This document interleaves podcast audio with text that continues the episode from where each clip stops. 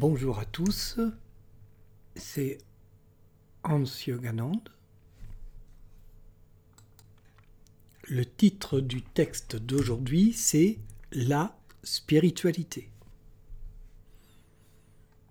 La spiritualité est le domaine de l'esprit ou âme. La spiritualité est l'existence vécue pleinement Certains croient qu'elle s'adresse à des personnes qui auraient certaines capacités particulières. Ils considèrent qu'il y aurait des activités compatibles avec la spiritualité et d'autres incompatibles. Ainsi, il serait possible d'être spirituel en lisant, en priant, en méditant, peut-être en mangeant, en jardinant, et il serait impossible de l'être en cuisinant, en prenant le métro, en travaillant, ou en défilant dans la rue pour faire valoir ses droits. L'existence serait matérialiste la plupart du temps et spirituelle seulement à certaines heures de la journée, ce qui est faux. Encore faut-il se mettre d'accord sur le sens du mot spiritualité. Ce mot est souvent comme cette auberge espagnole où les convives amènent leur victoire. Que disent les dictionnaires? Ouvrez les guillemets. Qualité de ce qui est esprit, de ce qui est dégagé de toute matérialité, la spiritualité de l'âme, de la poésie ce qui concerne la doctrine ou la vie centrée sur Dieu et les choses spirituelles. Fermez les guillemets, le Larousse. La spiritualité est ce qui concerne l'esprit.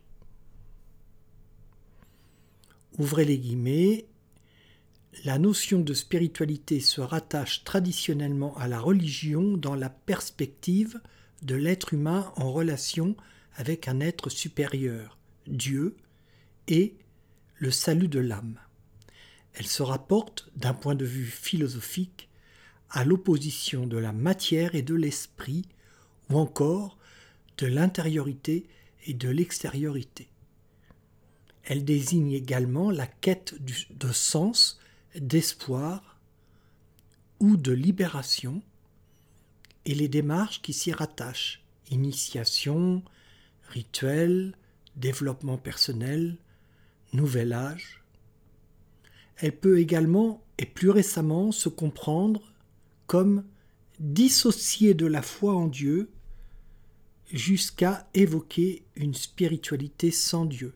Fermez les guillemets, Wikipédia. En résumé, la spiritualité est ce qui concerne l'esprit, mais quel sens donner au mot esprit? En poussant les recherches étymologiques du latin au grec, de l'hébreu jusqu'au sanskrit, on trouve que le mot esprit signifie souffle. La spiritualité serait ce qui concerne le souffle. Par les diverses traductions des livres fondateurs de la pensée occidentale, l'hébreu ruach Roach Elohim ou Esprit des dieux ou Saint-Esprit a donné le grec pneuma qui a donné le latin spirare, souffler, puis spiritus pour arriver à notre esprit ou âme. Le mot sanskrit d'où est issu le mot hébreu ruach est vata qui a donné nirvana. Ce mot nirvana est composé du radical d'origine indo-européenne va, ça veut dire souffler, et du préfixe nis, devenu nir dans nirvana. Ce préfixe signifie l'idée du souffle qui sort de nous et s'apparente à l'âme. Les mots latins anima et animus sont reliés au grec ancien par le mot anemios, qui signifie vent, ou anemos. En résumé, tous les mots français qui servent à dire la spiritualité ont une seule et même origine. Esprit, âme, spiritualité, nirvana ont leurs racines dans le sanskrit via le perse, l'hébreu, le grec, le latin, pour arriver au français. Cette racine est le mot souffle, respiration. Alors si c'est bien une question ayant trait au souffle, cela concerne toute votre existence car vous respirez tout le temps, pas seulement à certaines heures.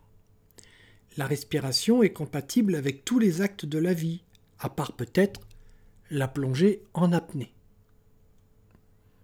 Chacun est libre de choisir à quoi il occupera son existence pour autant qu'il puisse vraiment choisir. La spiritualité est la pleine conscience. Elle concerne tous les êtres humains. Elle n'est pas cantonnée à certaines heures ni à certains actes car nous sommes en vie tout le temps.